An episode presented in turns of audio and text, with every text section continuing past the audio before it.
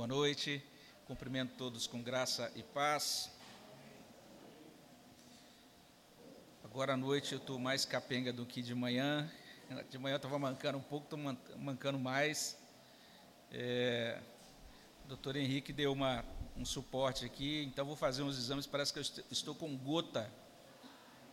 É, que coisa, hein?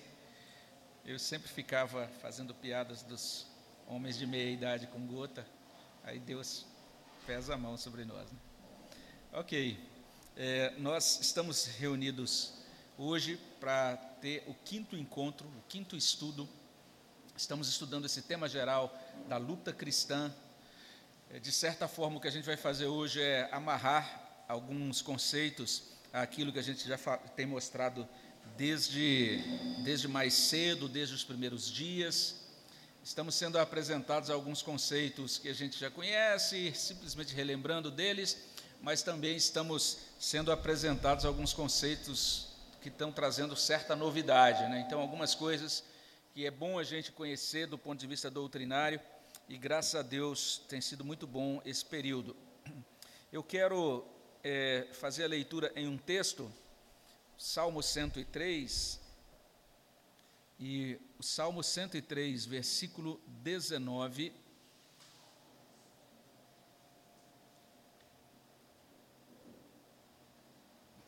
Salmo 103, 19.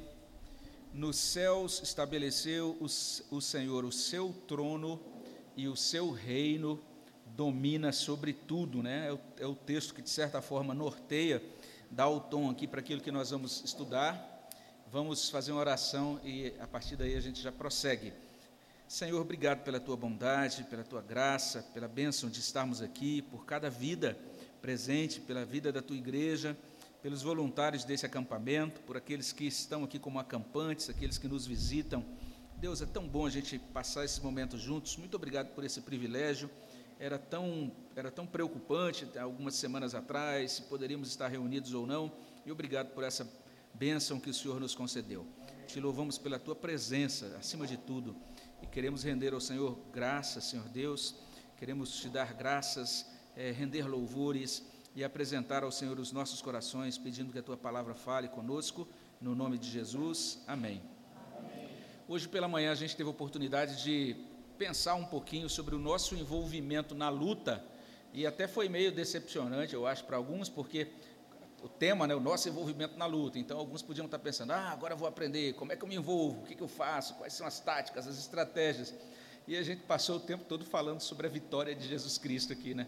Sobre o que é o Evangelho, o que, que significa a vitória de Jesus Cristo, especialmente as implicações da vitória de Jesus Cristo concernentes à pessoa, às obras e ao destino de Satanás.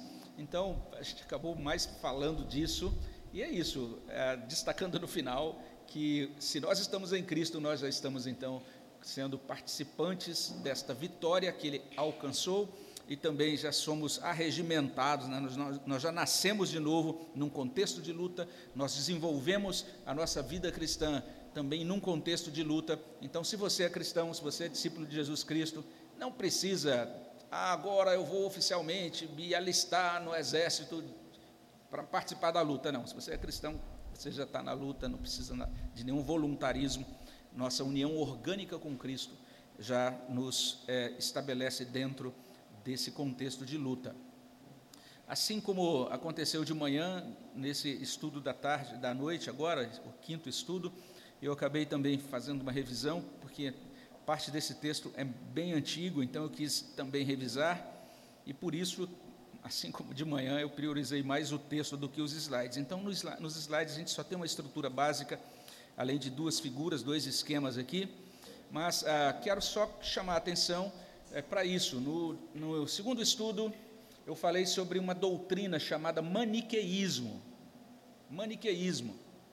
Eu expliquei rapidamente o que era essa doutrina, quando eu expliquei né, que é, a luta cristã decorre de uma situação cósmica, uma situação que existe é, no universo. Então, no, no, no universo, nós temos isso que a gente pode chamar de uma oposição irreconciliável entre Deus e aquilo que lhe concerne, ou seja, o próprio Deus, os anjos de Deus, a criação de Deus, o povo de Deus, de um lado, e do outro lado, o diabo e tudo o que lhe concerne, ou seja, os anjos caídos, é, também os réprobos, né, as pessoas não convertidas e tudo aquilo que concerne ao diabo. Então a gente falou sobre essa oposição e naquela ocasião eu expliquei que isso não é maniqueísmo. Foi isso que eu fiz, falei lá no segundo estudo e acabei falando rapidamente que o, o maniqueísmo é essa ideia de ver tudo o que existe de maneira dual, né, que você vê luz, trevas,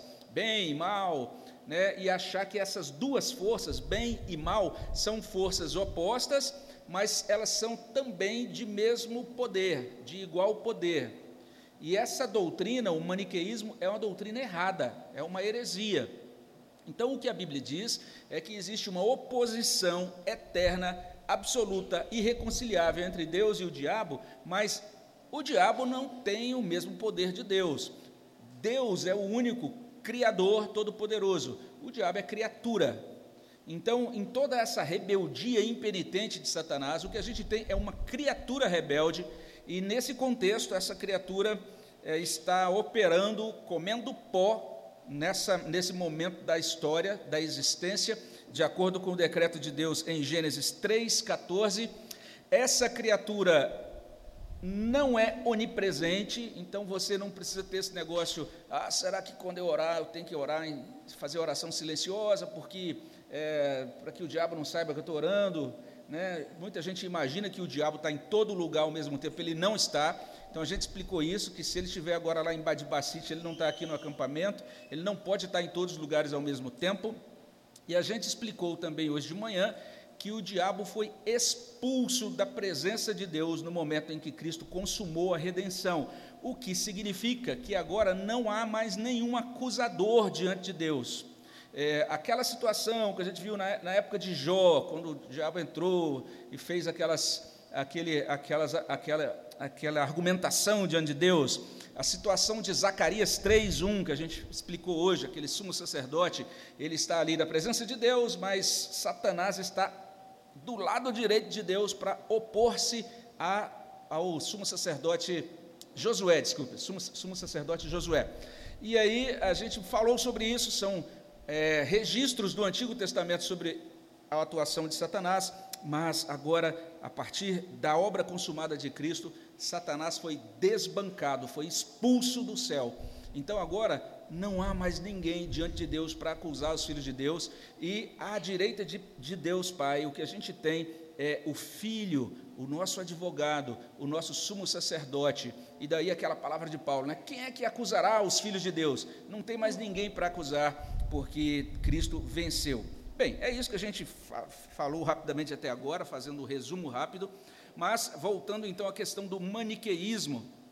Como eu disse, o maniqueísmo se, se choca né, com aquilo que a Bíblia revela sobre o ser e as ações de Deus. E o que a gente vai fazer nessa noite é olhar um pouquinho mais de perto agora. A gente já está falando sobre isso desde o primeiro estudo, mas agora a gente vai olhar mais de perto essa questão da soberania de Deus e algumas é, implicações dessa soberania para a luta cristã. Então, basicamente, a gente vai olhar primeiro para a soberania e a partir daí, o nosso encontro de amanhã, né, concluindo os estudos desse acampamento são, vai ser devotado mais para a questão das implicações, né? Mas a primeira coisa que a gente pode dizer, né? A primeira, a, eu organizei aqui o assunto em duas partes. A primeira, a primeira parte tem esse título: Nele tudo subsiste. E essa declaração, nele tudo subsiste, é tirada de Colossenses capítulo 1. Colossenses capítulo 1, versículos 16 e 17 esses dois versículos, eles dizem coisas muito preciosas, né? Naquela passagem, nós lemos que é, o próprio Cristo, ou em Cristo, foram criadas todas as coisas. É isso que consta em Colossenses 1, 16 e 17. Tudo foi criado por meio dele e para ele. Também é o que consta em Colossenses 1, 16 e 17. E nele, ou seja, em Cristo, tudo subsiste. Isso é algo muito importante para a gente compreender aqui. Então, isso mostra que o universo não está à mercê de dois seres ou forças semelhantes. Nunca entenda desse modo, nunca pense que você tem Deus de um lado, Satanás do outro, e os dois ali numa queda de braço, quem vencerá? Quem vencerá? Não existe isso. Essa é uma visão distorcida da realidade. Não é só uma visão distorcida, distorcida da doutrina, é uma visão distorcida da realidade. Se você começa a acreditar assim, você vai ficar desequilibrado na sua prática, na sua caminhada cristã diária, quando você se deparar com tudo que diz respeito à luta cristã.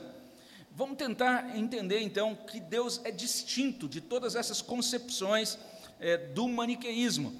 O paganismo, a gente precisa, precisa perceber que o paganismo não tem uma visão correta de Deus.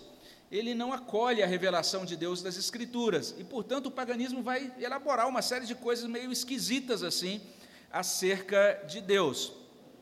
De vez em quando, você vai ler na literatura pagã essa ideia, né, essa proposição é, de que é, as coisas de fato estão sob a autoridade, hora do bem e hora do mal, como se fosse uma alternância de autoridades, né?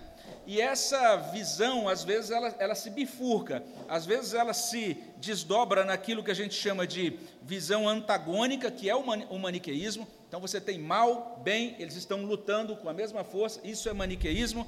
Mas às, vezes essa, essa visão dentro do paganismo aparece como uma perspectiva de complementaridade.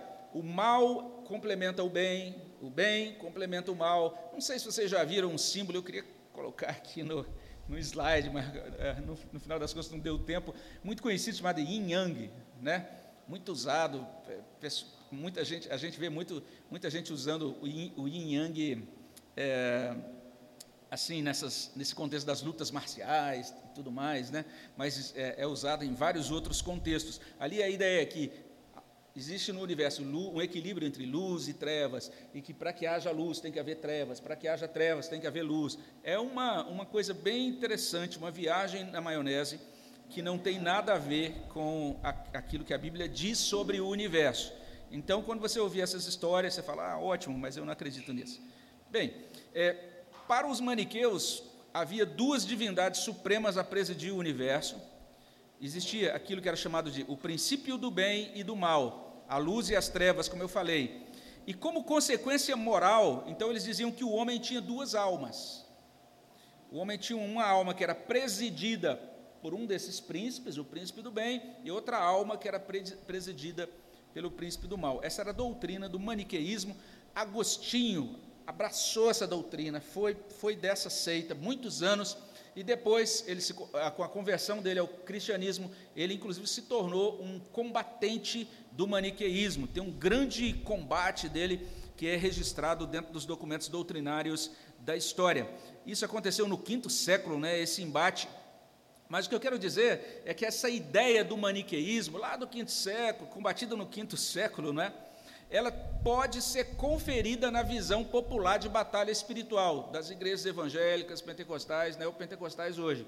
Muito daquilo que é proposto, que é ensinado, que é sugerido nas igrejas pentecostais e neopentecostais, acaba dando a entender que a gente vive em um universo onde Deus e Satanás estão batendo um contra o outro e eles têm o mesmo poder. Então as pessoas Veja só, a Bíblia vai dizer, lá no, lá no, Novo Testamento, que a igreja, lá em Atos capítulo 9, se não me engano, no verso 23, a igreja crescia no temor e tremor do Senhor. Mas algumas igrejas, com, uma, com um desvio, com uma distorção da doutrina de batalha espiritual, os crentes vivem no temor e temor do diabo. Então, tudo para eles é o diabo. Né? Como eu falei, naquele período em que eu me, a, a, me unia a um grupo assim, então a gente interpretava até as cores, né? Nossa, está vestido com a roupa, essa roupa aí é tal, tal, tal, a, cor é tal. E a gente ficava, meu Deus, que roupa que eu vou usar agora aqui para que ninguém, né? É, falando mal da, da, cor que eu vou usar aqui. Era um negócio muito doido. Eu, e aí, depois de um tempo, gente, é que caiu a ficha. É, um pastor que vocês conhecem bem, ele chegou para mim e falou: Misael, você já leu os símbolos de fé. Você já leu a confissão de fé? E eu falei, não, era, já, era, já era presbiteriana há muitos anos. E aí eu falei, ah, vou comprar essa, esse tal de símbolos de fé, e aí vou ler. E aí eu li a confissão de fé.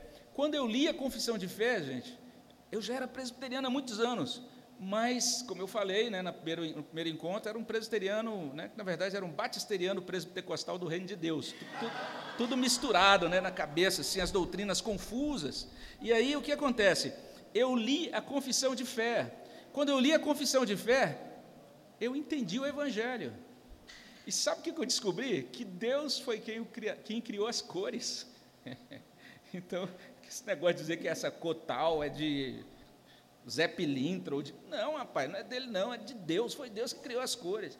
Então, é, é uma perspectiva que coloca você num universo de superstição e de medo. Então, você vive o tempo todo norteado pelo medo. O Evangelho, então, está trazendo algo bem diferente, não é? E veja só que coisa terrível que essa visão é, popular de batalha espiritual traz. Dentro dessa visão, a gente tem de um lado Satanás, do outro lado Deus, eles estão travando uma luta de igual para igual, mas olha só, vocês viram lá aquela, aquele, aquela figura? Na correria eu falei, pelo menos essa figura tem que levar, né? essa é a próxima. Essa é a perspectiva da guerra espiritual, de acordo com o ponto de vista popular, que é abraçado pela maioria das igrejas hoje que distorcem a noção bíblica de luta cristã. Como que eles entendem a, a, chamada luta cristã, ou a luta espiritual, ou batalha espiritual? Então eles vão dizer o seguinte: ó, de um lado você tem Deus, do outro lado o diabo. Até aí tudo bem, a gente concorda com eles, é isso mesmo, tá? Mas preste atenção agora. Como eles entendem Deus? Como é que eles explicam Deus nessas igrejas? Eles dizem o seguinte: Deus é soberano. Então pode até ter um culto, né, como a gente teve aqui hoje, cantando as músicas do Azaf Borba, Deus é soberano, chamando a atenção para a grandeza de Deus, grande é o Senhor. Você canta isso no louvor, beleza, os mesmos cânticos que a gente canta. Mas eles vão ensinar lá que Deus é soberano e todo-poderoso na teoria. Por quê? Porque esse é um Deus soberano que depende das iniciativas humanas. Eles vão dizer lá o seguinte: ó, nós estamos numa guerra espiritual, mas se o homem não fizer a sua parte, Deus fica impedido de agir. Então você pode impedir, Deus está querendo te dar a vitória, rapaz, mas você não está fazendo o que tinha que fazer. Então, é um Deus soberano, mas é um Deus soberano limitado. E o que limita, o que define a agenda de Deus? O homem.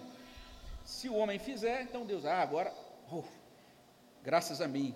Agora Se o homem não fizer, Deus, ah, e agora? É isso, é uma ideia de Deus que é, não tem nada a ver com Deus da Bíblia. Veja só do outro lado, o diabo. Eles mostram o diabo oposto a Deus, e é isso mesmo, mas eles colocam um diabo, uma perspectiva de um diabo poderoso, e um diabo que obtém vantagem graças à colaboração do homem. Então, é algo bem interessante. E no centro desse sistema, o que, que tem? O homem.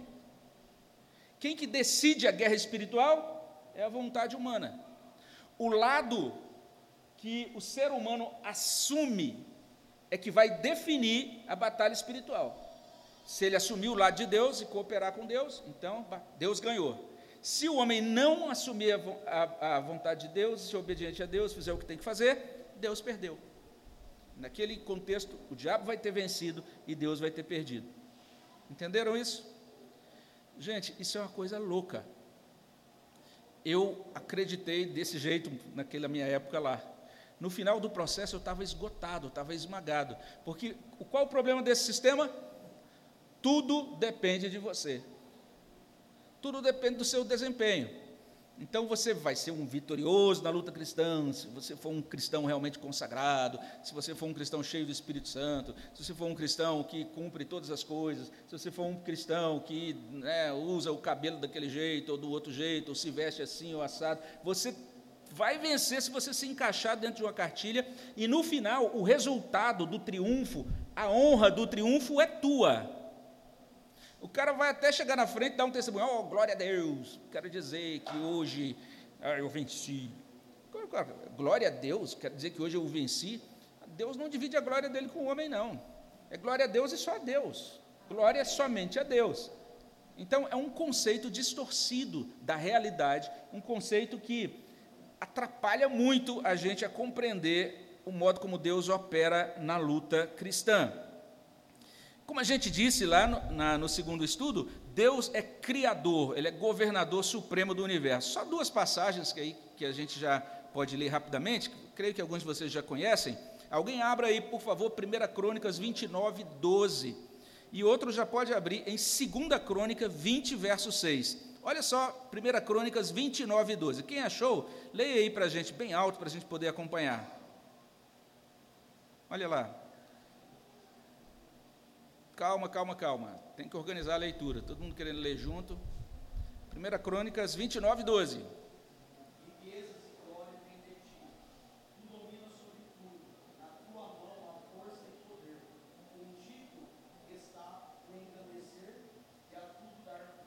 é isso.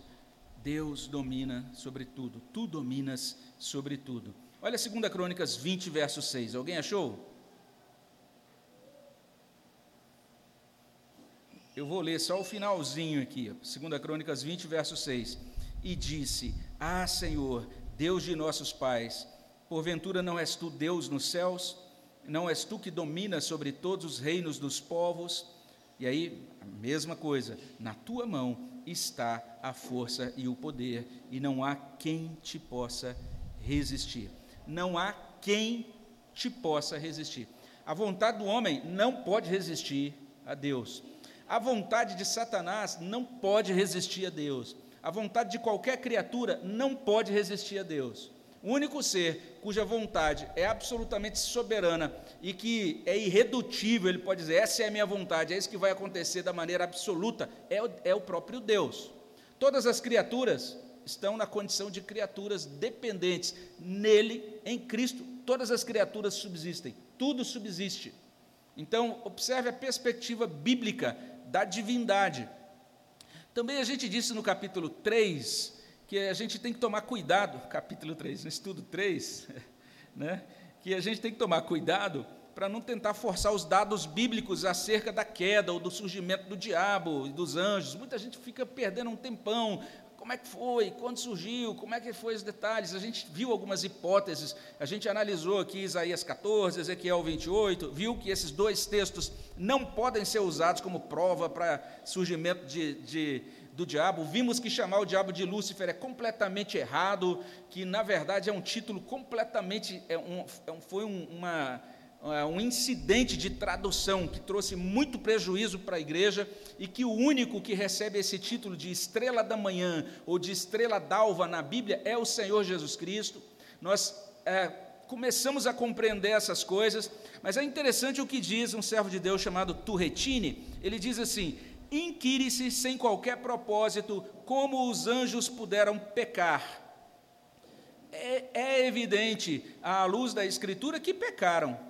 E a razão nos persuade de que poderiam cair em pecado, visto que foram criados passíveis de cair.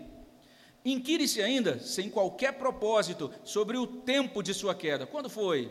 E aí todo mundo fica tentando descobrir exatamente quando foi se permaneceram íntegros por algum tempo ou caíram no início da criação, como pensam alguns dentre os escolásticos, a Escritura mantém silêncio sobre esse ponto. Em geral, apenas isto é evidente: a sua queda precedeu a queda do homem. Então, a queda dos anjos aconteceu antes da queda do homem, porque isso tem que ser, isso é lógico. Que quando começa o relato de Gênesis, em Gênesis 3, a serpente já chega ali, ela já está decaída.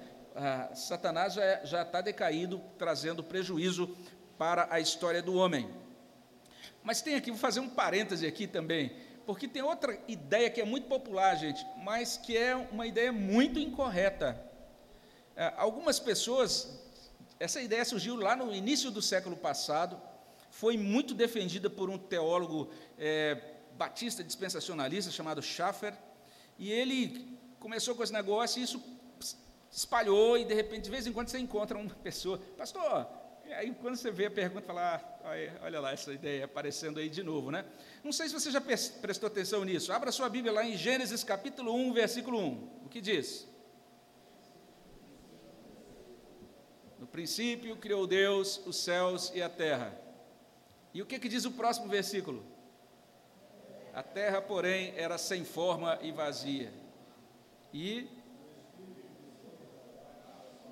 Espírito de Deus pairava sobre as águas. Então, não sei se você, alguém já chegou com essa conversa com você. Olha, pastor, descobri um negócio aqui. Veja só, no princípio criou Deus os céus e a terra. Deus criou tudo perfeito. Mas quando você chega no verso 2, a terra estava sem forma e vazia. Eles, inclusive, citam né, um trecho de Isaías 24, versículo 1. Alguém pode ler aí? Isaías 24, verso 1. Quem achou pode ler. Olha o que diz lá.